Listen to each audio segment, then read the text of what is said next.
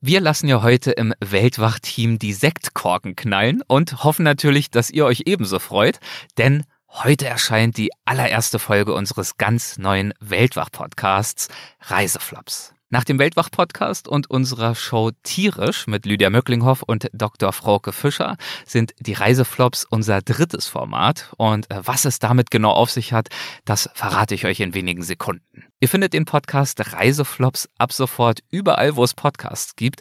Und ich hoffe, euch gefällt das neue Format. Ich hoffe, es unterhält euch, denn dazu machen wir es. Sollte dem so sein, freue ich mich riesig, wenn ihr uns gerade in der Anfangszeit mit euren Rezensionen und Bewertungen in eurer Podcast-App unterstützt und uns weiterempfehlt. Ihr wisst es ja, ihr kennt das Spiel, das hilft uns wahnsinnig. Und uns natürlich auch selbst abonniert, völlig klar. Aber äh, worum geht es überhaupt? Das erfahrt ihr jetzt im Trailer.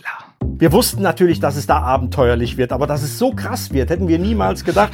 Spätestens da dachte ich, jetzt hat mein letztes Stündlein geschlagen. Ne? War mega frustriert, kannst du dir vorstellen. Ich war durch, weil ich habe mich doch darauf gefreut und ich liebe Abenteuer. Das ist mein Leben. Und dann das. In so einer totalen Fuck-off-Situation, da kann man nicht das Beste draus machen. Da ist einfach alles scheiße. So, ne? Blöd gelaufen. Tja, scheitern, das tut niemand gern. Auch nicht auf Reisen. Aber im Nachhinein betrachtet ergeben die kleinen und etwas größeren Pleiten und Pannen unterwegs oft die schönsten Erinnerungen und amüsantesten Geschichten.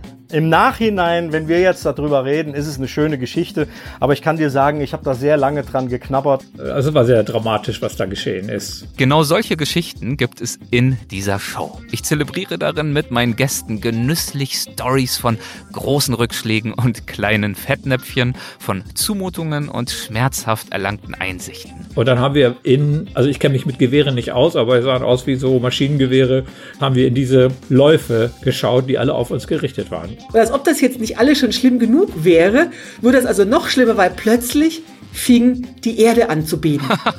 Warum das alles? Weil ein bisschen Schadenfreude glücklich macht und weil sich immer wieder zeigt, hinter der Niederlage lauern wertvolle Lektionen. So mündet auch das hingebungsvollste Jammern für gewöhnlich unweigerlich in einer Liebeserklärung an das Reisen. Wenn ich zurückgucke auf die Flops oder auf die Sachen, die nicht funktioniert haben, ja, das sind die Sachen, äh, die im Gedächtnis bleiben, von denen man dann später erzählt, ja, nicht zuletzt in deinem Format, ja, in diesem Podcast-Format. Das bringt mir dann doch Erfahrung, Lebenserfahrung und selbst obwohl es scheiße war und selbst ich Geld verloren habe, war dann für mich das klingt völlig pervers. Das war gut so, diese Reise, weil ich klüger war hinterher.